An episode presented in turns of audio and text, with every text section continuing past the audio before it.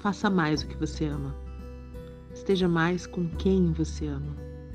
Vá mais aos lugares que você ama. Estude, leia, converse mais sobre o que você ama.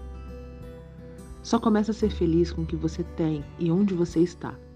Que aos poucos, um a um dos seus sonhos vão dar um jeito de chegar até você. Esse é o poder de fazer as coisas com amor. E se por qualquer motivo hoje não está bom, presta atenção no que esse momento tem a te ensinar. Até nos momentos ruins, a gente tem algo a aprender.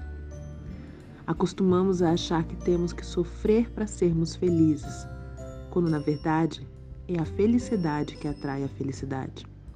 O sofrimento só atrai sofrimento.